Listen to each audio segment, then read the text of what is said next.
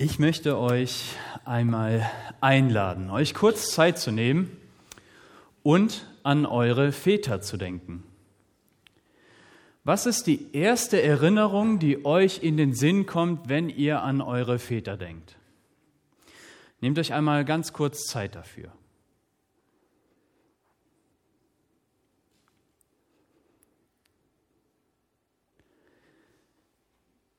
Ist es eine schöne Erinnerung? Vielleicht ein gemeinsamer Urlaub?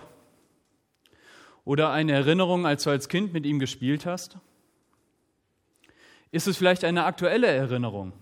Vielleicht von der letzten Familienfeier oder vom letzten Familienspielenachmittag, wo du ihn das erste Mal beim Monopoly geschlagen hast und er dir das Taschengeld gestrichen hat? Ist es eine positive Erinnerung oder ist es vielleicht auch eine eher negative Erinnerung? Egal was es ist, die Beziehungen zu unseren Vätern, die prägen unser Leben. Egal ob sie nun gute Väter waren oder schlechte Väter. Unsere Väter haben uns ihren Stempel aufgedrückt. Und sie haben uns zu den Menschen gemacht, der wir heute sind. Die Erinnerung an meinen Vater, die mir als erstes in den Sinn gekommen ist, darfst mal gerne. Die mir als erstes in den Gesinnten gekommen ist, war von einem gemeinsamen Arbeitseinsatz. Ungefähr meiner Teenie, meiner Kinderzeit. Und mein Vater ist ja gelernter, gelernter Maurer.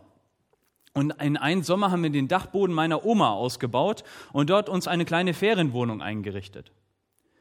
Mein Vater hat natürlich die Mauer gemauert, so Steine aufeinander gesetzt und verputzt und so. Und ich habe die ganzen Steine hochgetragen und den Putz angerührt. Und natürlich alles ohne Handschuh, wie so ein echter Maurer das macht, wie mein Vater das gemacht hat.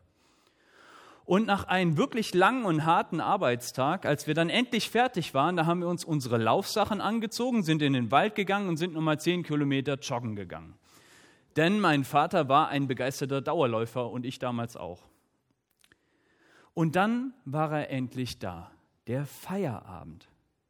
Und abends saßen wir an diesem wunderschönen Tag auf dem Sofa und ich sage es auch hier von vorne mit dem Feierabendbier in der Hand und er öffnete mir mein Vater sein Herz und er erzählte mir von seiner Berufung. Und er erzählte mir von seiner Liebe und seiner Leidenschaft für die Kinder und für die Jugendarbeit. Von seinem Herz, gerade für die schwierigen Jugendlichen. Und dass man sich den Respekt der Jugendlichen nur verdient, wenn man sie auch selbst respektiert und sich für sie einsetzt. Und diese Begegnung mit meinem Vater, die wurde zu einem der prägendsten Momente meiner Kindheit, die mich auch bis heute noch bestimmen. Drei Lehren habe ich daraus gezogen. Erstens, du musst dir den Feierabend verdienen durch harte Arbeit. Zweitens, wenn du mit den Menschen gemeinsam schuftest und bereit bist, die Meile extra zu joggen, dann öffnen sie dir ihr Herz. Und drittens, es gibt nichts Großartigeres als die Kinder- und Jugendarbeit. Diese Lehren von meinem Vater, die haben mich geprägt. Die haben sich mir eingebrannt, weil er damals bereit war, sein Herz für mich zu öffnen. Und manchmal bewusst, manchmal auch unterbewusst haben diese Lehren mein Leben seitdem geprägt. Wie hat dich deine Begegnung und Beziehung mit deinem Vater geprägt?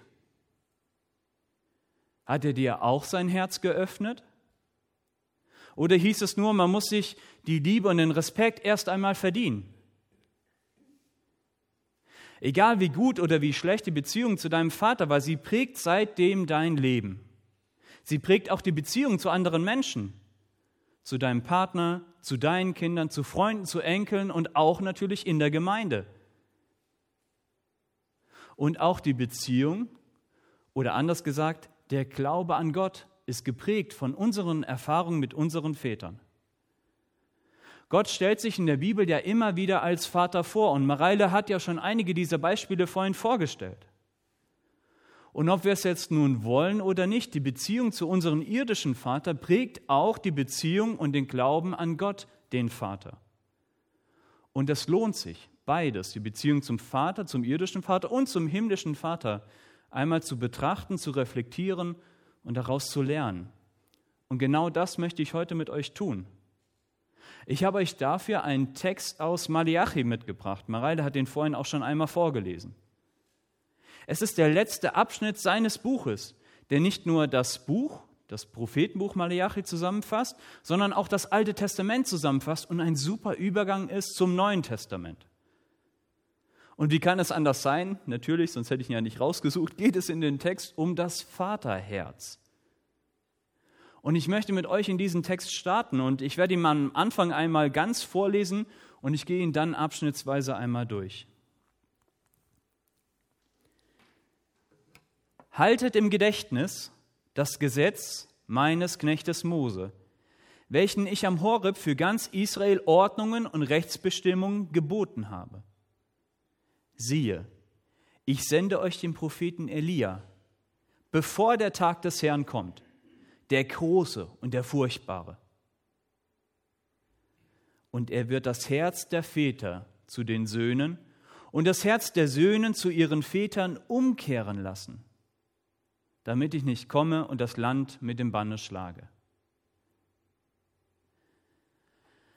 Was sagt uns dieser Text und was sagt uns Mose über das Vaterherz? Drei Riesenthemen werden hier angesprochen, bevor wir zu dem Vers mit den Herzen kommen. Und ich kann auf diese Themen nicht allumfassend eingehen, das würde jeden Rahmen sprengen. Das sind so große und wichtige Themen. Und deshalb werde ich diese drei Punkte immer von Vers 24 von den Herzen her beleuchten. Was steckt in diesen Versen als Aussagen über das zugewandte Vaterherz Gottes zu uns drin? Und beginnen werde ich mit Mose. Denn die Bibel beginnt ja auch mit Mose, die fünf Bücher Mose. Und Maleachi macht hier ja einen Übergang und eine Zusammenfassung des Alten Testamentes. Und das passt natürlich super, dass er dann hier jetzt an erster Stelle auch von Mose spricht. Gerade wir evangelischen Christen haben ja immer ein etwas schwieriges Verhältnis zu Mose. Er erscheint uns oft als böser Mann mit irgendwelchen Steintafeln in der Hand, der jeden verprügelt, der sich nicht an das Gesetz und die Bestimmungen hält. Und der Grund dafür der liegt sicherlich in Paulus Theologie und natürlich auch in der Auslegung von Martin Luther, die bis heute nachprägt. Und Paulus legt es ja wunderbar und eindrücklich im Galaterbrief und später auch im Römerbrief aus, dass das Gesetz des Mose, das Mose brachte, uns nicht zur Gerechtigkeit verhalf und letztendlich nur in den Tod führte. Und dass der Glaube an Jesus allein rettet, um zum Leben führt. Was wir dabei allerdings leichtfertig vergessen, ist, dass Jesus ja selbst sagte, denkt nicht, ich bin gekommen, das Gesetz und die Propheten aufzulösen. Ich bin nicht gekommen, um es aufzulösen, sondern zu erfüllen. Und wir haben hier in Malachi die Mahnung und das, das Gesetz und die Bestimmungen, und jetzt ist wichtig, zu beherzigen, also uns ins Herz zu schreiben denn das sind Bestimmungen, die zum Leben führen.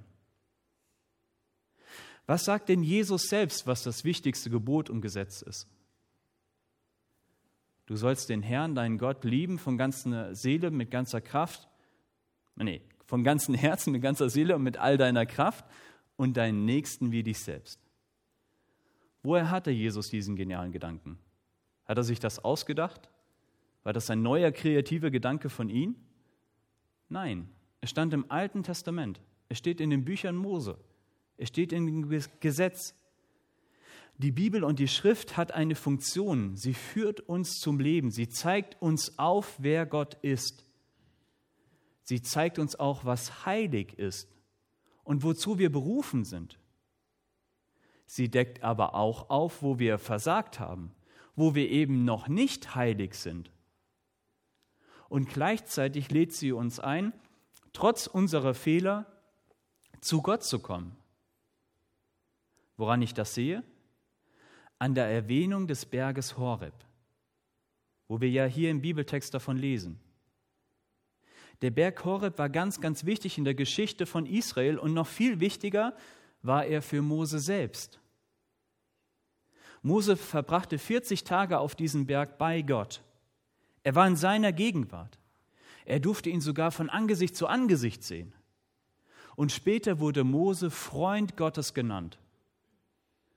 Und damit ist klar, dass er ganz nah an Gottes Herzen dran war. Der Weg Mose, der führte ihn an Gottes Herz und somit auch zum Leben. Das Gesetz Mose, das er bekam, die Bestimmungen, waren dafür die Leitplanke, die Bauanleitung und die Wegbeschreibung, um Gottes Herz und damit das Leben auch zu finden. Und deswegen erwähnt Maleachi genau diese Stelle, um uns einzuladen, auf den Weg Mose und später seines Nachfolgers Josua zu gehen. Beide, Josua und Mose, öffneten ihre Herzen für Gott. Sie hatten bestimmt auch Muffensausen, als sie damals an diesem Berg waren. Als sie sahen, was für eine große Macht Gott hatte. Aber sie vertrauten dennoch Gott. Sie öffneten ihr Herz. Sie vertrauten ihn und sie glaubten an ihn und sie ließen sich auf Gott ein. Und daraus dürfen wir lernen. Wir dürfen unsere Herzen für Gott öffnen. Wie es Mose und sein Nachfolger Josua taten. Sie verbrachten viel Zeit in der Nähe Gottes. Und sie hatten so Einblick in Gottes Herz. Das hat sie geprägt und das gab ihnen auch Orientierung für ihr Leben. Und schon damals war es vorgesehen, dass dieser Weg zu Gott, dieser besondere Weg zu Gott an Gottes Herz, dass er von einer Generation an die nächste Generation weitergegeben werden sollte. Und es war schon damals klar, dass das nicht nur einfach ein pures Wissen ist, sondern dass es genauso auch auf Erfahrungen, auf Beziehungen beruht. Die Begegnung mit Gott, das ist das, mit Gottes Herz, das ist das, was die Veränderung schafft. Und Mose hat das vorgelebt. Und Josua hat es ihm nachgemacht. Und Josua gab es an seine Nachfolger weiter. Und so weiter und so fort. Von einer Generation zur nächsten. Und deshalb spricht Maleachi dies auch am Ende seines Buches und des Alten Testamentes an weil er uns einladen wollte, die Erfahrung, die wir mit Gott gemacht haben, an die nächste Generation weiterzugeben. Und das führt uns zum nächsten Punkt. Was sagt uns Elia über das Vaterherz? Wir sehen es schon bei Mose angedeutet, dieses ganz wichtige Verhältnis und diese Beziehung in diesem Text, das von Vätern zu ihren Kindern. In unserem Text wird natürlich von Vaterherzen und Herzen der Söhne gesprochen. Aber ganz wichtig, das ist kein exklusiver Text. Das gibt die Stelle gar nicht her. Es ist ein allgemeiner Text, der sich an das ganze Volk richtet. Es geht vielmehr um eine Vätergeneration, also eine ältere, vorangehende Generation und eine nachfolgende, jüngere Generation. Und das schließt eben nicht nur leibliche Väter und Söhne ein, sondern alle. Alle sind gemeint.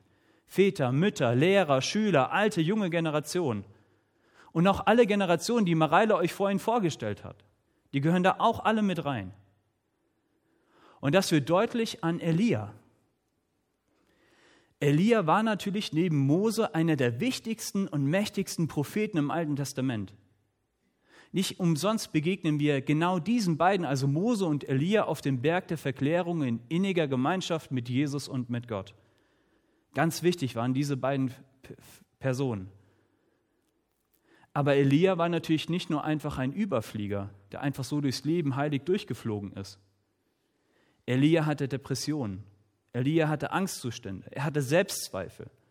Und am Ende wollte er sich sogar das Leben nehmen. Was tut Gott, um diesen Elia wieder aufzubauen? Gott begegnet den Elia auf eine ganz wunderbare Art und Weise. Es ist eine der schönsten Begegnungen Gottes mit einem gebrochenen Menschen im Alten Testament. Eine wunderbare Begegnung. Aber Gott, und das ist ganz wichtig, bleibt dabei nicht stehen. Er gibt Elia einen Auftrag und damit gleichzeitig auch einen Schüler, einen Nachfolger, einen Sohn, den er seinen Auftrag, seine Berufung und sein Herz vererben kann. Was macht Elia als erstes, als er nach dieser Begegnung aus der Wüste wieder herauskommt? Duschen könnte man meinen. Oder ein Buch schreiben. Oder eine feurige Predigt. Aber all das macht er nicht. Das Erste, was er macht, ist, dass er seinen Schüler Elisa aussucht. Er sucht Elisa auf und gibt sein Herz, das durch die Begegnung mit Gott geheilt wurde, an ihn weiter. Das Herz von Elia war gebrochen. Es war dunkel und voller Verletzung. Und Gott heilt ihn, indem er ihm sein Herz zeigt. Und er legt es ihm gleichzeitig auf das Herz, Elisas Herz zu prägen und vorzubereiten für seinen Dienst. Ich habe mich immer gewundert, Elia ist ja eigentlich der größere Prophet von beiden. Aber seine Wirkungszeit ist eigentlich ganz klein. Elisa hat eine viel längere Wirkungszeit und macht viel krassere Wunder. Jetzt könnte man natürlich meinen, dass Elia, dass Elisa besser war als Elia. Aber das ist nicht der Fall. Woran lag es denn, dass Elisa so viel mehr Wirkungszeit hatte, so viel mehr tun konnte? Es lag daran, dass Elia sein von Gott geheiltes Herz den Elisa zur Verfügung stellte. Dass er sein Herz in Elisas Herz legte. Das, was eigentlich schon seit Mose so sein sollte, dass die vorangehende Generation ihr Wissen an die neue Generation weitergab, das funktionierte hier bei Elia und bei Elisa. Und Gott legte seinen Segen dazu. Und ich möchte es einmal ganz direkt und ganz klar sagen. Aber ich nehme mich da auch nicht aus. Aber ich möchte euch einmal ansprechen, ihr ältere Generation. Und jetzt braucht ihr euch nicht rausreden. Ich spreche alles an, was älter als, als 25. Ihr ältere Generation, ihr gestandene Männer und Frauen von Schlag eines Elias. Wann habt ihr das letzte Mal euer von Gott geheiltes Herz der nachfolgenden Generation zur Verfügung gestellt? Wann habt ihr ihnen das letzte Mal euer Herz geöffnet? Für eure Kinder, für eure Enkel, für die junge Generation. Wann habt ihr ihnen das letzte Mal vom Glauben erzählt? Von dem, was euch wichtig ist, von euren Zielen, von euren Niederlagen, von euren Kämpfen? Wann habt ihr ihnen das letzte Mal einen Blick auf euer Herz ermöglicht. Lernt von Elia, lernt von Mose. Ihr seid nicht allein, ihr seid nicht zu alt, ihr seid nicht zu abgeschrieben und es ist auch nicht zu spät, euer Herz zu öffnen. Für Gott, für eure Kinder, für eure Enkel und für die nachfolgende Generation. Denn Gott wird euer Tun segnen, wenn ihr euch in die nächste Generation investiert. Es entspricht seinem Wunsch und seinem Herzen, dass die ältere Generation ihr Herz mit der jüngeren teilt. Und vielleicht denkst du dir jetzt, du hast leicht reden, ich versuche ja mein Wissen an die nächste Generation weiterzugeben. Die hören aber nicht zu. Die wollen gar nicht wissen, wie es richtig geht. Und dann sage ich dir, du hörst leider mir nicht richtig zu. Denn es geht nicht darum, der nächsten Generation vorzuschreiben, was sie zu tun und zu lassen haben sondern wir sind eingeladen, unser Herz mit ihnen zu teilen. Und das ist etwas ganz anderes. Michael Stahl hat es ganz eindrücklich vor zwei Wochen hier an dieser Stelle gesagt. Es geht darum, dass wir das Gute aus den Menschen heraus lieben und sie nicht erst dann anfangen zu lieben, wenn sie zu besseren Menschen geworden sind. Und ich versichere dir, wenn du es schaffst, der nachfolgenden Generation ehrlich und mit Liebe und Respekt zu begegnen, dann wirst du sie auch erreichen.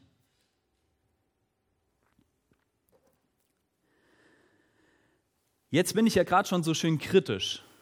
Dann kann ich ja gleich weitermachen und über den Tag des Herrn sprechen, denn der ist ja auch super herausfordernd. Der Tag des Herrn ist ein Riesenkonzept und Thema im Alten und auch im Neuen Testament. Es ist eigentlich unmöglich, diesen ganzen Tag und alles, was dahinter steckt, in so zwei, drei Sätzen und Abschnitten zu erklären. Deshalb kommen heute auch nur so ein, zwei kleine Aspekte. Was wir uns merken müssen, ist, dass der Tag des Herrn viel mehr ist als ein einfacher Gerichtstag. Auch wenn das früher und heute auch manchmal so gerne immer gepredigt wird, aber es ist viel mehr als einfach nur ein Gerichtstag. Es geht nämlich darum, Gerechtigkeit herzustellen. Eine Gerechtigkeit, die Leben schafft und ermöglicht und nicht Leben zerstört. Aber, und das steht hier auch ganz klar im Text, es ist ein großer und ein furchtbarer Tag.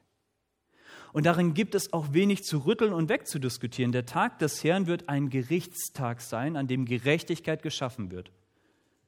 Und ich glaube auch daran, dass an diesem Tag die Bücher aufgeschlagen werden.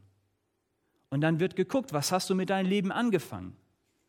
Und dann werden keine Ausflüchte mehr helfen.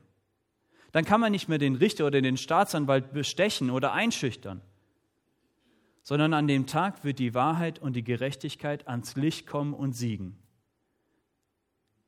Mir ist diese Woche folgendes Bild begegnet. Vielleicht hat es der eine oder andere ja auch gesehen. Wir sehen hier Alyssa Pointers. Das ist eine Staatsanwältin, die gerade Donald Trump anklagt. Dessen Anwälte versuchten, die Anklage zu untergraben, indem sie eine Liebesaffäre zweier Ermittler an die Öffentlichkeit zerrten und mit ganz viel Schmutz bewarfen. Und als ich diesen Artikel das erste Mal las, dachte ich, sind wir hier im Kindergarten? Was für ein Kindergarten. Und wenn ihr genau hinseht, seht ihr da oben den Richter. Der sieht da ganz gelangweilt aus. Selbst der hat keine Lust auf dieses komische Theater. Und Trump und seine Leute, die wissen sich nicht anders zu helfen, als zwei Ermittler mit Schmutz zu bewerfen und von ihren eigenen Fehlern abzulenken. Jetzt kommt's aber, traurig aber wahr. Viel zu oft kommen Menschen in kleinen und in großen mit solchen Taten durch. Und deswegen hat mich das Bild auch so angesprochen. Darum ging es auch in den Artikel. Denn Alyssa Pointers lässt sich nicht einschüchtern. Und das sieht man ganz deutlich hier auf dem Bild. Und ihr Name ist ja Pointers, also auf Deutsch der Zeiger. Sie zeigt ganz klar auf die Ungerechtigkeit und lässt sich nicht ablenken und lässt sich auch nicht irreführend. Und genauso wird auch der Tag des Herrn sein. Ganz klar wird die Ungerechtigkeit aufgezeigt. Kein Ablenken, kein Ausreden, kein noch so schmierigen Anwälte oder mächtigen Strippenzieher im Hintergrund können die Wahrheit und Gerechtigkeit aufhalten. Denn Gott selbst wird der Richter sein. Und klar wird das ein großer und ein furchtbarer Tag sein. Aber, und im Englischen kann man das viel schöner ausdrücken als im Deutschen, es wird ein awesome Tag sein. Also ein großartiger Tag, weil endlich Gerechtigkeit geschaffen wird. Und jetzt kommen wieder die Herzen ins Spiel. Malachi stellt uns den Tag des Herrn noch einmal ganz klar vor Augen, weil er will, dass wir ihn in seiner Konsequenz erst einmal für uns begreifen und dann auch für die nachfolgende Generation. Gott wird Gerechtigkeit schaffen. Das steht fest. Heute kommen mächtige Menschen noch mit vielen Ungerechtigkeiten durch. Aber vor Gottes Gericht wird es keine Ausflüchte mehr geben. Und wir sollen unsere Herzen und auch die Herzen der nachfolgenden Generation darauf vorbereiten. Wie Alyssa Pointers sollen wir auf Gottes Gerechtigkeit zeigen, die so viel mehr ist als unsere Gerechtigkeit.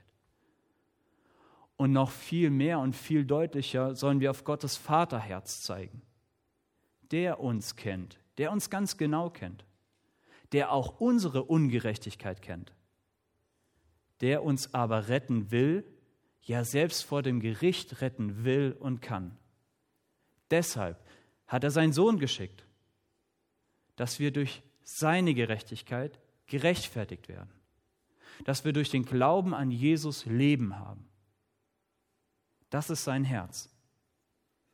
Und endlich sind wir bei den Herzen angekommen, bei Vers 24. Aber mir bleibt gar nicht mehr viel zu sagen, denn vieles haben wir ja schon in den vorangehenden Versen angesprochen und aufgezeigt.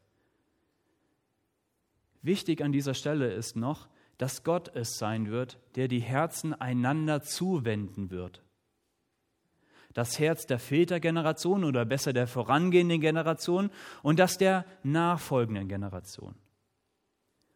Wir sind eingeladen, uns hier einzureihen. Es liegt ganz viel Segen und Verheißung darauf. Es ist unsere Aufgabe, unser durch von Gott geheiltes Herz der nächsten Generation zur Verfügung zu stellen und es in die nächste Generation hineinzulegen. Es ist unsere Aufgabe, ihnen von der Größe und von der Liebe Gottes zu erzählen und ihnen auch die Konsequenzen aufzuzeigen, die daraus folgt, wenn man sein Herz vor Gott verschließt, wenn man Gott auf Distanz hält. Das erreichen wir nicht, indem wir einfach der nächsten Generation vorschreiben, was sie zu tun und zu lassen haben. Das erreichen wir, indem wir Gottes Herzen folgen. Gott hat sein Herz in Mose gelegt. Er hat es in Josua gelegt. Er hat es in Elia gelegt und er hat es in Elisa gelegt. Und sie haben, indem sie ihr Herz geheilt haben in der Begegnung mit Gott, Gottes Vaterherz und seine Liebe entdeckt. Und dieses Entdecken, das haben sie an die nächste Generation weitergegeben. Und heute liegt es an uns, unsere Herzen für Gott zu öffnen und diese Liebe weiterzugeben. Das Alte Testament ist eine riesige Sammlung von tragischen Geschichten. Von Geschichten, wo diese Vätergeneration, diese alte Generation, die vorangehende Generation versagt hat, diese Liebe weiterzugeben an die neue Generation. Wir sehen das in Jakob und seinen Söhnen. Die hätten, seine Söhne hätten sich fast umgebracht und haben einen der ihren in die Sklaverei ver, verkauft. Wir sehen das an David, der eigentlich so viel von der Liebe Gottes verstanden hat, aber der es nicht an seine Kinder weitergegeben hat. Und die Folge war, dass sie sich gegenseitig vergewaltigt haben, dass sie sich gegenseitig umgebracht haben, dass ganz viel Leid und Krieg und Zerbruch in seiner Familie war. Und Salomo, der weiseste Mensch der Welt, sein Sohn Rehabean war zu doof, das Reich seines Vaters zusammenzuhalten. Obwohl Salomo der weiseste Mensch der Erde war. Niemand war weiser als Salomo. Aber er hat es nicht geschafft, seinen Sohn auf die Regentschaft vorzubereiten und auch nur einen kleinen Teil seiner Weisheit an seinen Sohn weiterzugeben. Wie konnte das passieren? Das Alte Testament ist tragisch. Es ist tragisch, dass die Generationen so zerstritten waren was zu so viel Leid und zu so viel Zerbruch führte. Es fehlte ihnen das Band der Einigung. Es fehlte ihnen das, was sie zusammengebracht hätte. Es fehlte ihnen die gemeinsame Liebe zu Gott. Und ich glaube daran, dass das die große Aufgabe und Berufung von Gott für uns alle ist. Dass die Liebe von und zu Gott uns verbindet, uns eint. Und ich will es einmal anders ausdrücken. Wir sind berufen. Wir sind berufen, unsere Kinder zu lieben. Wir sind berufen, unsere Enkel zu lieben und die Liebe zu teilen und sie zu unterstützen und ihnen zu helfen, wo wir nur können. Denn damit spiegeln wir Gottes großes Vaterherz wider. Natürlich liegt die Verantwortung auch bei der jungen Generation zuzuhören. Auch das finden wir ja im Text. Gott will es schaffen, will die Herzen der Söhne ihren Vätern wieder zuwenden.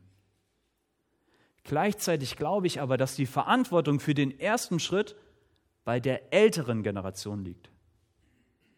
Und der Text macht es deutlich. Das Herz der Väter soll in den Herzen der Söhne entstehen. Das ist das, was der Text eigentlich meint. Und das ist das, was damals mein Vater mit mir getan hat als er an diesem wunderbaren Sommerabend von seinem Herz, von seiner Berufung sprach. Damals hat er sein Herz in meins gelegt. Und das hat bewirkt, dass meine Gesinnung, dass mein Herz, dass meine Her Herzensrichtung nach meinem Vater ausgerichtet war. Und unsere Herzen wurden von Gott einander zugewandt und auch verwandelt. Welch großartige Berufung und Aufgabe ist das für unser Leben? Wir dürfen die Herzen der Menschen prägen, ja unser Herz in ihr Herz legen. Und wir spiegeln damit Gottes Liebe wider.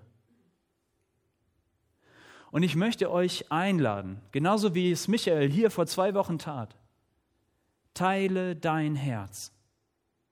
Teile deine Liebe mit den Menschen. Teile deine Liebe mit. Lass Gott an deinem Herzen arbeiten. Zeige, wofür es schlägt. Zeige deine Gefühle und präge so die Herzen der nachfolgenden Generation. Zum Schluss möchte ich nochmal auf das ultimativ verbundene Herz zu sprechen kommen. Der Micha-Text ist ja eine Verbindung vom Alten zum Neuen Testament und ganz deutlich wird das an Elia, der natürlich die Verbindung zu Johannes den Täufer und damit auch zu dem Werk von Jesus ist. Das ultimativ verbundene Herz ist natürlich das Herz des Vaters Gottes, des Vaters zu dem Sohn Jesus Christus. Jesus sagt es selbst. Ich und der Vater, wir sind eins. Ich kann nur das tun, was ich mein Vater tun sehe. Und er hat Gott Abba, also Papa genannt. Vielleicht hattest du in deinem Leben einen abwesenden vielleicht sogar einen schlechten Papa. Vielleicht gibt es auch Streit zwischen dir und deinen Kindern oder zwischen dir und der nachfolgenden Generation. Und ich weiß, wie schwer das ist. Und diese Tragik, die wir im Alten Testament finden, die finden wir ja nicht nur da, die finden wir auch in unserem Leben. Aber wenn das vielleicht in deinem Leben so ist, dann lass dich nochmal an Vers 24 erinnern. Hier ist nicht die Rede davon, dass wir das tun müssen sondern hier ist ganz klar die Rede davon, dass Gott es ist, der das tut, der die Herzen einander zuwenden wird. Und Gott macht das immer erstmal, indem er dich einlädt, mit deinen Verletzungen, mit deiner Geschichte, indem er dich einlädt, in seine Familie zu kommen. In diese wunderbare Liebe zwischen Vater und Sohn. Da lädt er uns ein, Teil dieser Gemeinschaft, Teil dieser Familie auch zu werden. Mit seiner Liebe möchte er auch dein Herz heilen.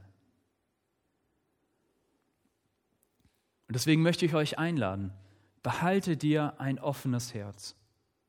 Immer erst einmal für Gott den Vater, für Jesus den Sohn und für die Kraft der Vergebung, der Heilung, die von ihm ausgeht.